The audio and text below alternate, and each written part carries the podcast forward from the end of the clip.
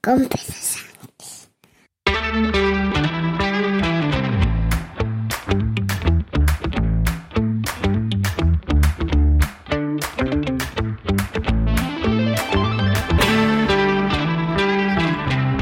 Buenos días, lunes 26 de junio de 2023, capítulo 1011 de un podcast sobre mis cosas que en el fondo son las tuyas. Y hoy quiero hablarte de semántica, pero no salgas corriendo, tiene contexto. Antes que nada, por si en un momento dado alguien tiene por ahí ropa tendida, mm, no me parece que sea algo que no se pueda escuchar, pero tampoco quiero que nadie se sienta molesto, ¿vale? Voy a hablar de un asunto que mm, quizás eh, para escuchar con criaturas, pues a alguien le puede chocar.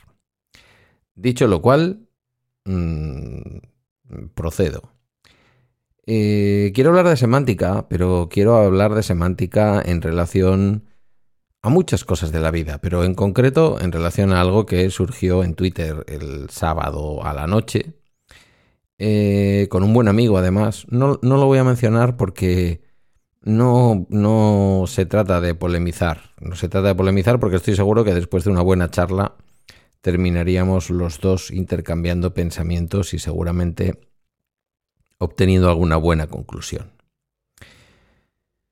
Mirad, eh, yo hace 10 años eh, me reconozco como una persona, no sé si voy a decir transfobo, pero sin ninguna duda con rasgos de transfobia, en el sentido de, mm, no tanto de odio, por supuesto, pero sí de no entender. Sí de no entender. Yo no sé si lo he contado alguna vez en algún podcast, pero en mi etapa en el gobierno vasco, una de las primeras cosas que se hicieron, modernas, necesarias, coherentes con lo que eh, aquel gobierno llevaba, fue el dejar de subvencionar operaciones de reasignación de sexo, así se llamaban, en Tailandia y en ese tipo de países, y eh, pedirle al Servicio Público de Salud, o Saquidecha, que hiciera como ocurre en Andalucía, que esas operaciones se pudieran hacer en el servicio público.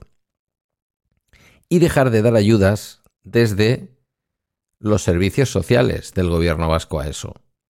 Era una cuestión meramente médica, esa reasignación. ¿eh? No estoy hablando ahora del fenómeno completo de las personas eh, eh, transgénero o transexuales, sino en sí la parte mm, que es una parte muy pequeña y muy concreta del fenómeno y que no afecta a todas las personas que son transexuales eh, o transgénero, que, se fuera al sistema de salud. Punto. Mm, ¿Por qué he dicho que voy a hablar de semántica? Bueno, eh, alguien, alguien con quien estoy grabando un podcast en el que estamos relatando en un formato de diálogo su proceso después de más de 40 años viviendo como hombre, eh, su proceso de transición a lo que verdaderamente ha sido siempre una mujer, me mandó un enlace a un tuit. A un tuit de una persona que ambos conocemos y apreciamos. Y pude ver que se afeaba el gesto de eh, la cuenta de Twitter de, de las consultas que se le hacen a la Real Academia Española respecto al uso del lenguaje. Todo esto venía de un hilo eh, que nacía preguntando por qué a Carla Antonelli, una mujer transexual, os acordáis quizás de ella porque abandonó el Partido Socialista en esta última legislatura dadas las posturas, en el caso de alguno de los miembros del Partido Socialista bastante transfobas, me estoy acordando de la señora Carmen Calvo, sin ir más lejos, respecto a la ley trans. Entonces, Carla Antonelli mm, histórica donde las haya de la relación entre el mundo transexual y la política y de la que el Partido Socialista debería de haberse sentido orgulloso durante décadas, pues eh, se ve conminada a abandonar el Partido Socialista al sentirse mm, en un contexto hostil, curiosamente hostil en su propio partido que lo había sido siempre. Y es ahora Más Madrid que la presenta para las elecciones generales en la lista de Madrid al Senado. Mencionando esta noticia, se habla en la información, no recuerdo de qué medio, de Carla Antonelli como una mujer transexual y alguien pregunta si no debe denominársele hombre transexual. ¿Entendéis la lógica? Nació, entre comillas, hombre, descubre que es una mujer, vamos a decirlo así, si me permitís eh, todas esas expresiones y verbos, y a partir de ahí lo que es es un hombre transexual, ¿no? Esa era la lógica. Una duda, por cierto, que yo hace 11 años tenía. Eh, alguien pide la intervención de la Real Academia Española de la Lengua a través de su cuenta de Twitter para este tipo de dudas y rauda y veloz acude a la Academia para decir que debe denominársela como mujer trans, dado que hombre solo es el género o el sexo que se le ha asignado en el momento del nacimiento. Y ahí es donde surge la polémica. Bueno, eh, porque se considera que la utilización de la palabra asignación es incorrecta. Y bueno, no voy a describir el. No voy a describir el tweet porque no quiere. Y os pido además, no vayáis a buscarlo. O sea, no quiero entrar en ninguna historia de lo dijo fulanito, lo dijo Pepito, lo dijo Menganito. Pero yo no podía hoy dejar de exponer aquí mi postura porque seréis muchos y muchas a lo mejor de mis oyentes que quizás esto no lo tenéis claro.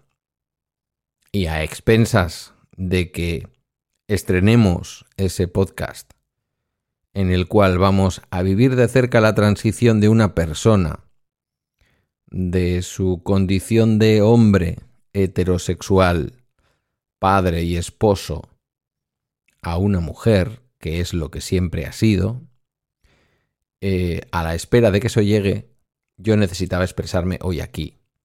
Que como suelo decir a veces, es mi podcast, es nuestro, pero lo hago yo.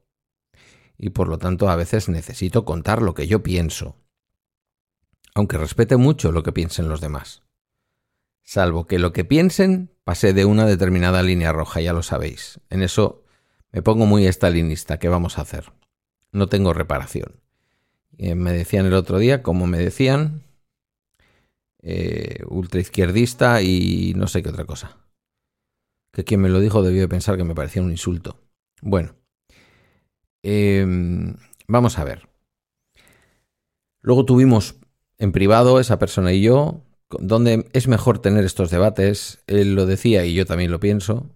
A lo mejor incluso no debería ni de haber respondido a ese tuit, la verdad. Pero creo que también en lo público hay que responder a las cosas que a uno no nos parecen. Y, más a las personas a las que consideramos inteligentes y buenas personas. Porque yo esto se lo leo a un señor de Vox y no le respondo. ¿Entendéis? ¿Para qué meterme en eso? De hecho, normalmente entro muy poco en Twitter, pero lo poco que entro, yo ya no leo tweets que tengan que ver con Vox porque hay muchas herramientas en Twitter para que estas cosas no pasen.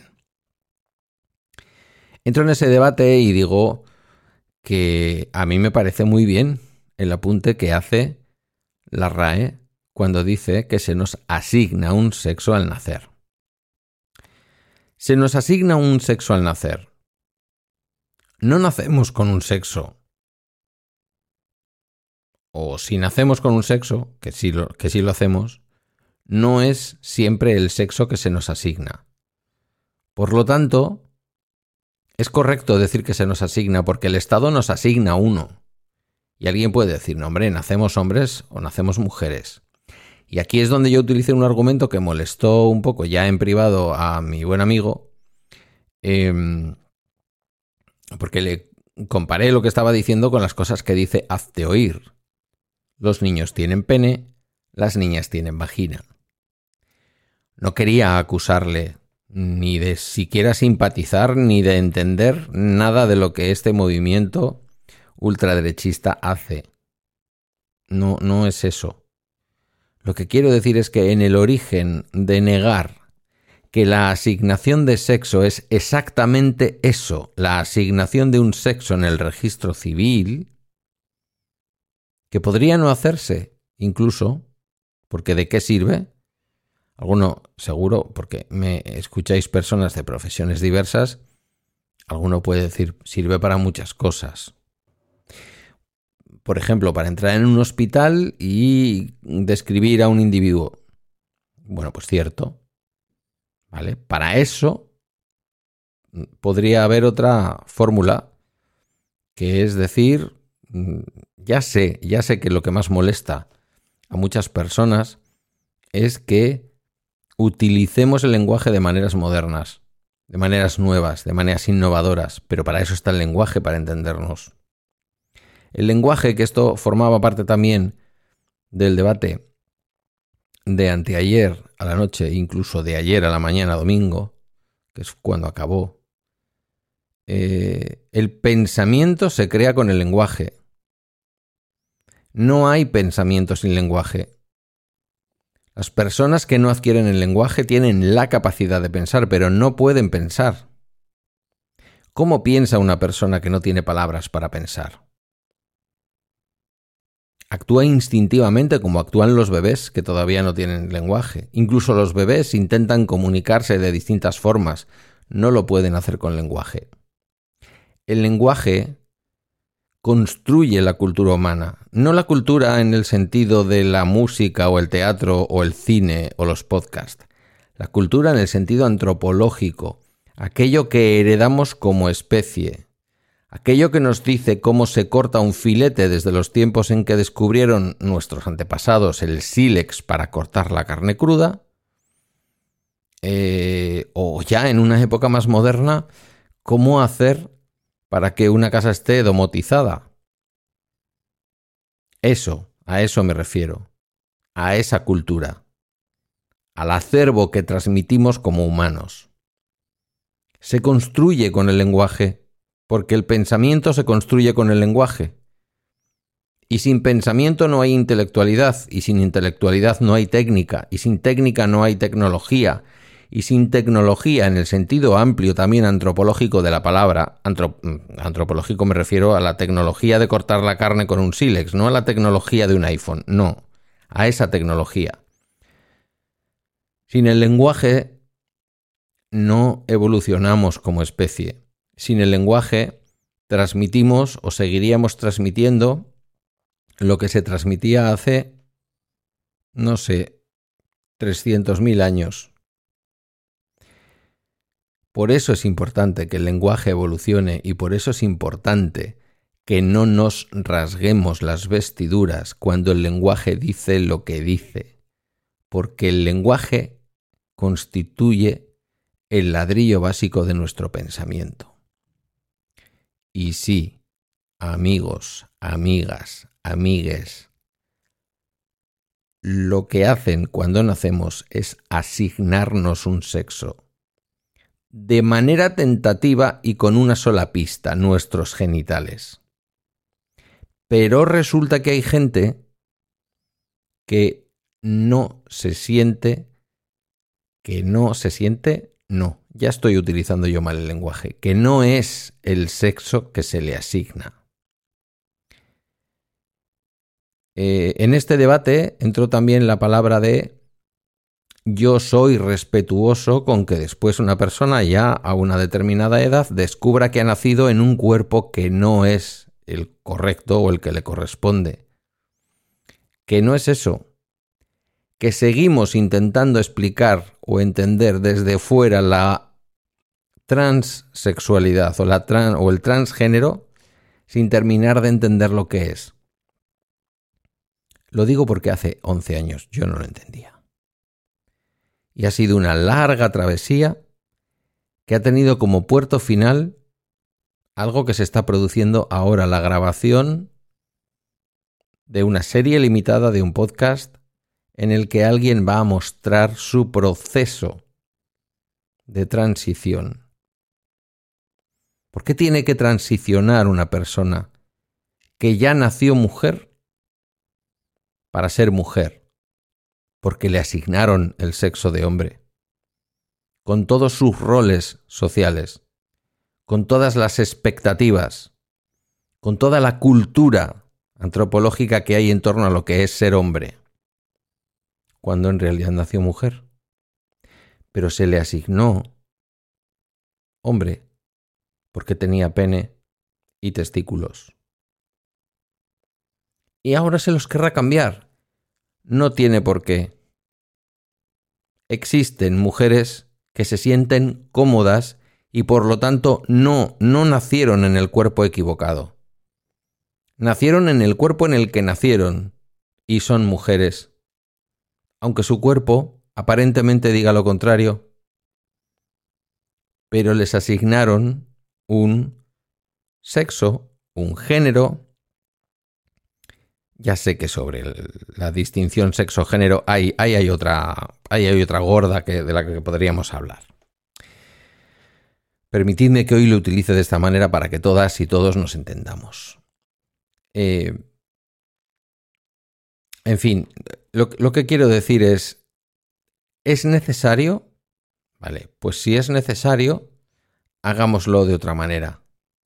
Busquemos cómo, busquemos otra fórmula. Esta no sirve. Esta hace que mucha gente se suicide cada año en España y en todo el mundo. No puede servir. Y sobre todo, preguntemos a las personas transgénero, qué quieren y qué necesitan. Es que son muy pocas y entonces ¿por qué vamos a modificar todo nuestro derecho civil y el registro y todo lo demás solo por ellas? Porque son seres humanos y se suicidan. Se suicidan pronto, a veces en la adolescencia, porque les hemos asignado un sexo al nacer y con ese sexo una mochila entera de todo lo que se espera y de todo lo que se debe hacer. Es solo semántica, se me decía. No, no es solo semántica. El lenguaje construye nuestro pensamiento. Nuestro pensamiento construye nuestro entendimiento social, político y nuestras conversaciones. Nuestro lenguaje puede ser excluyente o inclusivo. De esto también hay para hacer un, episodio de una hora. Se ha llevado mucho al mundo de hombre-mujer. A mí, que sé que a algunos os molesta, mm, yo necesito hablar en femenino y en masculino. Porque yo ya cuando hablo en masculino no siento que incluya a las mujeres. Punto, ya está. Es un sentimiento mío, ¿vale? posiblemente, he sido educado en el uso del lenguaje denominado inclusivo. No me gusta la palabra, que lo sepáis. No es solo semántica. Reconocer que la RAE tiene razón cuando dice que una mujer transexual como Carla Antonelli debe ser denominada como mujer, aunque haya nacido con genitales de hombre, porque se le ha asignado un sexo masculino al nacer, y lo que hay que respetar es lo que verdaderamente es, lo que es, no lo que siente, no lo sienten, lo son, lo son, también lo sienten, pero lo sienten porque lo son, no se lo inventan no nos quieren convencer de algo, no quieren salir en manifestaciones para ser distintos y llamar la atención y ser extraños y ser objeto de las cámaras. Quieren sobrevivir. Solo quieren sobrevivir. Muchas y muchos de ellos pierden a su familia, pierden a sus hijos, pierden a sus matrimonios, pierden su vida para ganar su identidad, la identidad que no se les asignó cuando nacieron, pero que nacieron con ella. No sé si hay que esperar a los 18 años para dejar que una persona diga que es hombre, mujer o, o género no binario. No lo sé, no sé en qué momento esto ocurre, no sé si es necesario. Tengo muchas lagunas y mucha ignorancia en torno a esto. Pero hay algo que yo no puedo soslayar. El sentimiento ya de varias horas escuchando a una persona que está pasando por ello e intentando entenderla, intentando comprenderla.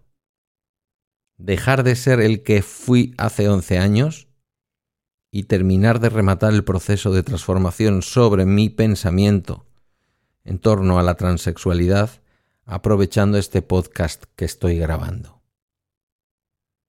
Y que cuando esté disponible no os preocupéis que vais a tener información sobre ello suficiente. Lo voy a dejar aquí porque me he alargado mucho, pero es que el tema lo requería. Necesito que seamos conscientes de que pensamos con palabras y que las palabras deben de estar al servicio de la vida humana, no pueden estar al servicio del sufrimiento. No dejemos las palabras en manos de Goebbels. Pongamos las palabras en manos de Antonio Gala, de Antonio Machado. Dejemos que las palabras nos ayuden y nos den vida. No dejemos que las palabras creen muerte y dolor. Sí, lo que se hace cuando nacemos en el registro civil es asignarnos un sexo. Nadie tiene la certeza de cuál es nuestro sexo cuando nacemos tienen la certeza de cuáles son nuestros genitales. A veces ni eso, por cierto. Pero en una situación, vamos a llamar de normalidad, tienen esa certeza. ¿Qué tenemos en la entrepierna? No si somos hombres o mujeres. Eso no lo sabe nadie más que el interesado o la interesada cuando llega el momento. Y creo que la asignación hace que ese momento se retrase muchas veces muchas veces. Y eso genera dolor, y eso genera acoso, y eso genera muerte, autolisis, desaparición. En fin, eh, hasta aquí el bala extra de hoy. Te agradezco tus comentarios o mensajes en la comunidad de Telegram y a través de balaextra.com, donde están mis redes y mis medios de contacto. Gracias por tu escucha y hasta mañana martes.